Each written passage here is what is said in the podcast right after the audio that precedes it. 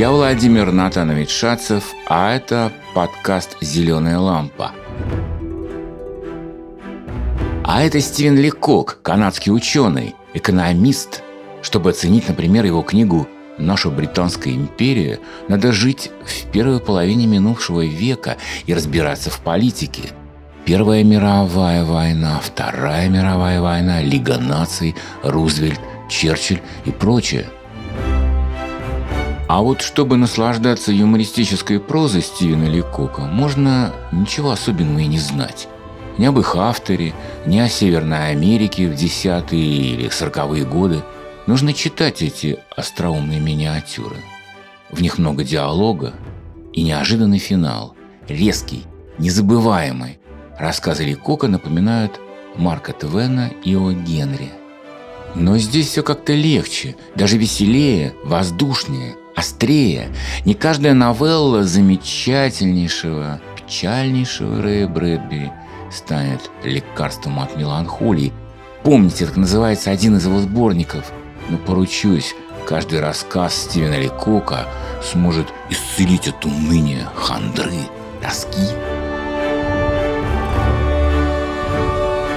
Да-да, когда вдруг станет грустно, найдите сборники рассказов в садах глупости – крупицы мудрости, еще немного чепухи. Называю эти коллекции уморительных новелл почти наугад. Ну, советую найти рассказ, какой глянется по названию, и читайте дальше. Хорошее настроение просто снизойдет на вас. Предлагаю одну вещь, вот как мандарин на пробу. Она это побрехушка, как сказал бы наш Антоша Чеханте, написано чуть ли не сто лет назад, но кажется, будто бы вчера. Называется Месть фокусника.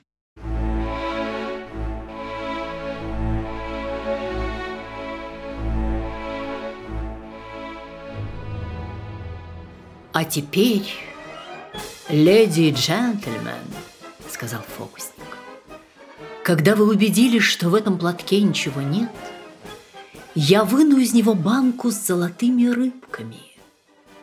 Раз, два, Готово. Все в зале повторяли с изумлением. Просто поразительно! Как он делает это?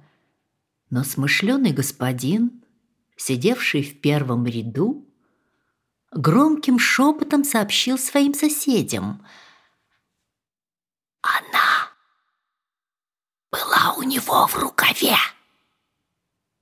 И тогда все обрадованно взглянули на смышленого господина и сказали «Ну, конечно! Как это мы сразу не догадались!» И по всему залу пронесся шепот «Она была у него в рукаве! Она была у него в рукаве!» «Следующий мой номер», — сказал фокусник, — «это знаменитые индийские кольца. Прошу обратить внимание на то, что кольца, как вы можете убедиться сами, не соединены между собой. Смотрите, сейчас они соединятся. Бум, бум, бум, готово! Раздался восторженный гул изумления. Но смышленый господин снова прошептал. Очевидно, у него были другие кольца в рукаве. И опять все зашептали, другие кольца были у него в рукаве, другие кольца были у него в рукаве. Брови фокусника сердито сдвинулись. «Сейчас», — продолжал он, — «я покажу вам самый интересный номер. Я выну из шляпы любое количество яиц. Не желает ли кто-нибудь одолжить мне свою шляпу? Так, благодарю вас. Готово. Он извлек из шляпы 17 яиц. И в продолжении 35 секунд зрители не могли прийти в себя от восхищения – но смышленный нагнулся к своим соседям по первому ряду и прошептал. «У него курица в рукаве!» И все зашептали друг другу, у него дюжина кур в рукаве. Фокус с яйцами потерпел фиаско. И так продолжалось целый вечер. Из шепота смышленого господина явствовало, что помимо колец, курицы и рыбок, в рукаве фокусника были спрятаны несколько карточных колод, каравай хлеба, кроватка для куклы, живая морская свинка, 50-центовая монета и кресло-качалка. Вскоре репутация фокусника упала ниже нуля. К концу представления он сделал последнюю отчаянную попытку. «Леди и джентльмены», — сказал он, — «в заключение я покажу вам замечательный японский фокус, недавно изобретенный уроженцами Типерери. Не угодно ли будет вам, сэр?» Продолжал он, обращаясь к смышленому господину, не угодно ли вам передать мне ваши золотые часы? Часы были немедленно переданы ему. Разрешаете вы мне положить их вот в эту ступку и растолочь на мелкие кусочки? С ноткой жестокости в голосе спросил он. Смышленый, утвердительно кивнув головой, и улыбнулся. Фокусник бросил часы в огромную ступку и схватил со стола молоток. Раздался странный треск. «Он спрятал их в рукаве!» – прошептал смышленый. «А теперь, сэр», – продолжал фокусник, – «разрешите мне взять ваш носовой платок и проткнуть в нем дырки. Благодарю вас. Вы видите, леди и джентльмены, тут нет никакого обмана. Дырки видны простым глазом. Лицо смышленого сияло от восторга.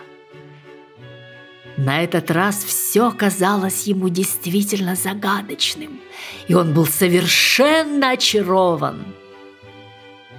А теперь, сэр, будьте так любезны передать мне ваш цилиндр и разрешите потанцевать на нем. Благодарю вас. Фокусник поставил цилиндр на пол, проделал на нем какие-то па, и через несколько секунд цилиндр стал плоским, как блин. Теперь, сэр, Снимите, пожалуйста, ваш целлулоидный воротничок и разрешите мне сжечь его на свечке. Благодарю вас, сэр.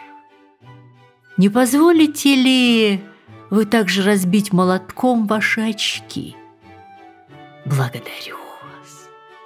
На этот раз лицо смышленого приняло выражение полной растерянности. Ну и ну прошептал он. Теперь уж я решительно ничего не понимаю. В зале стоял гул. Наконец фокусник выпрямился во весь рост и, бросив уничтожающий взгляд на смышленого господина, сказал «Леди и джентльмены, вы имели возможность наблюдать, как с разрешения вот этого джентльмена я разбил его часы, сжег его воротничок, раздавил его очки и протанцевал фокстрот на его шляпе. Если он разрешит мне еще разрисовать зеленой краской его пальто или завязать узлом его подтяжки, я буду счастлив и дальше развлекать вас. Если нет – Представление окончено.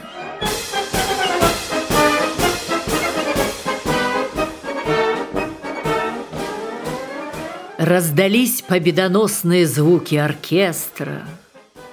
Занавес упал, и зрители разошлись.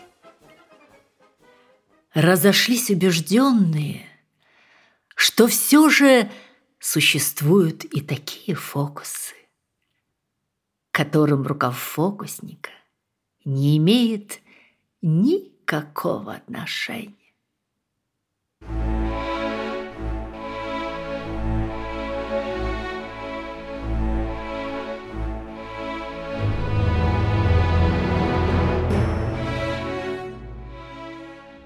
Фокусник бросил часы в огромную ступку и схватил со стола молоток. Раздался странный треск.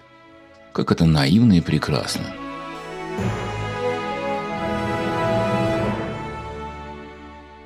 Давным-давно я поставил спектакль «Месть фокусника». Самое интригующее в нем было это – сокрушение часов молотком. Так, давным-давно, при советской власти, 1981 году я руководил летним трудом и отдыхом девятиклассников Кузьмовской школы номер один. С утра они собирали картофель на пыльных полях близ Шувалова и Парголова, а вечером я организовывал досуг подростков.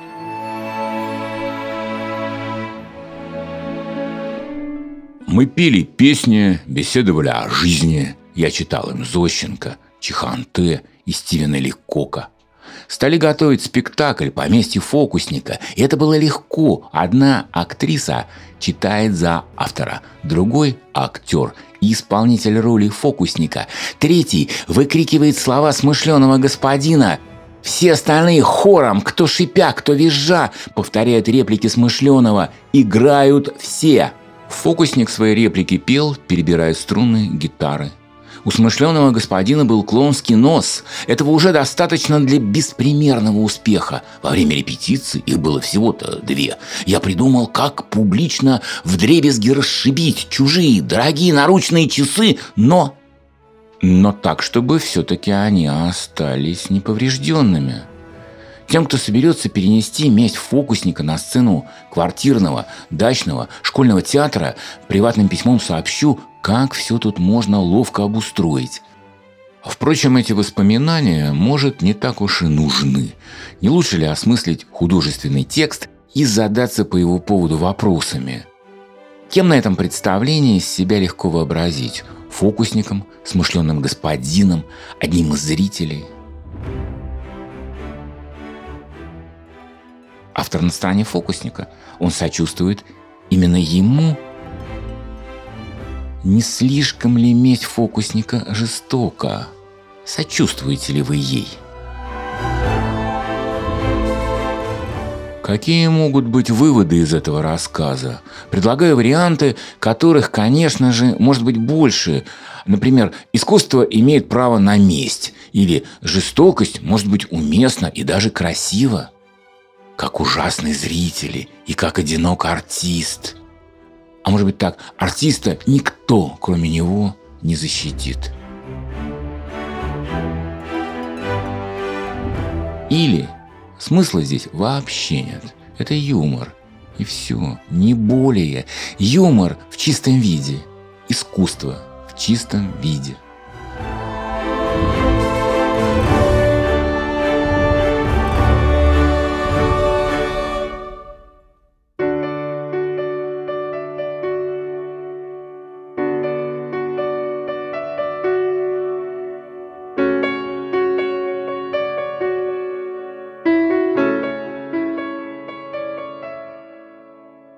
Завершился первый сезон, и по случаю хочется сказать что-то значительное.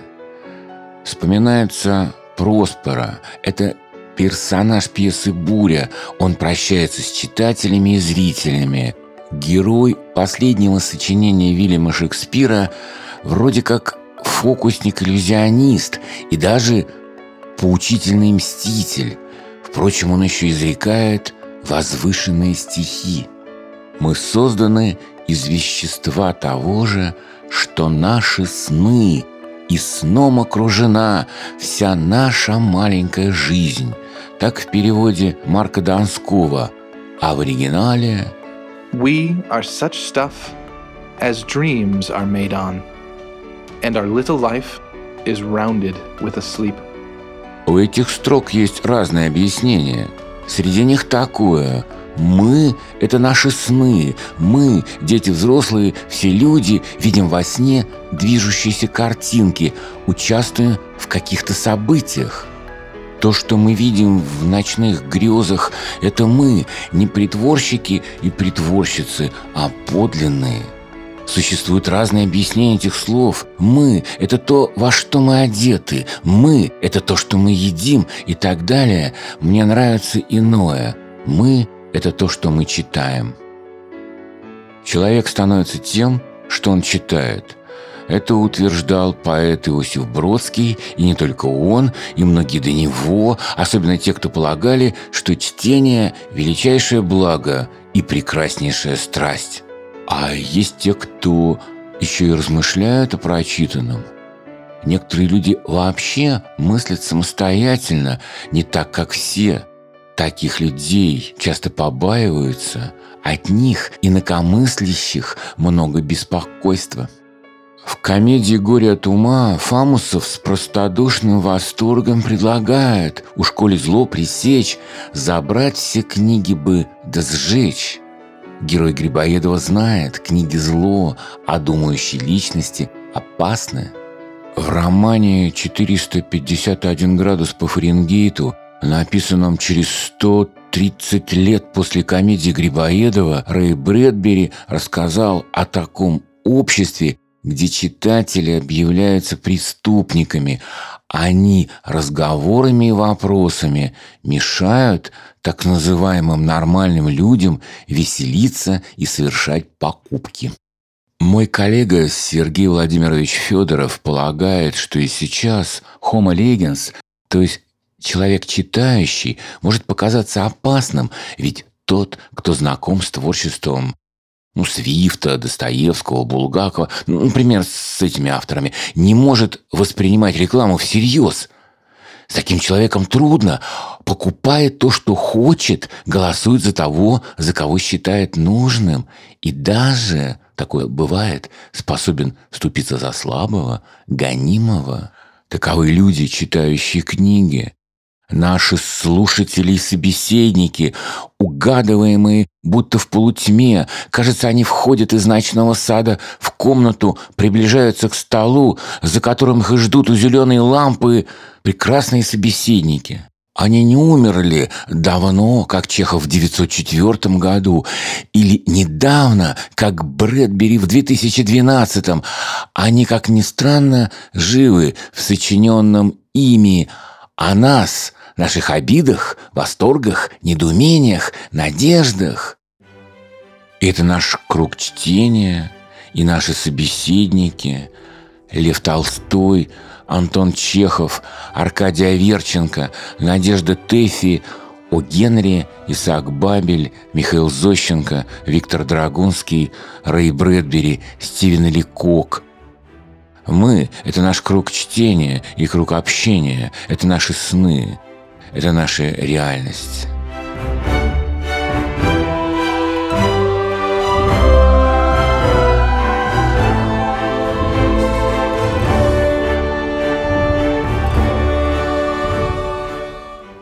Над эпизодом работали я, учитель литературы Владимир Натанович Шацев, а актриса Люся Грин, английская речь Дилан Лейн, композитор и звукорежиссер Алексей Шманев – и администратор проекта Даниил Фрэнк.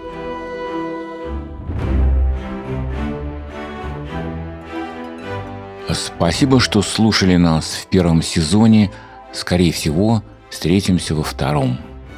Следите за обновлениями, подписывайтесь на наши страницы в Фейсбуке, ВКонтакте, в Твиттере, в Телеграме. Там мы живем под именем Лампа Каст.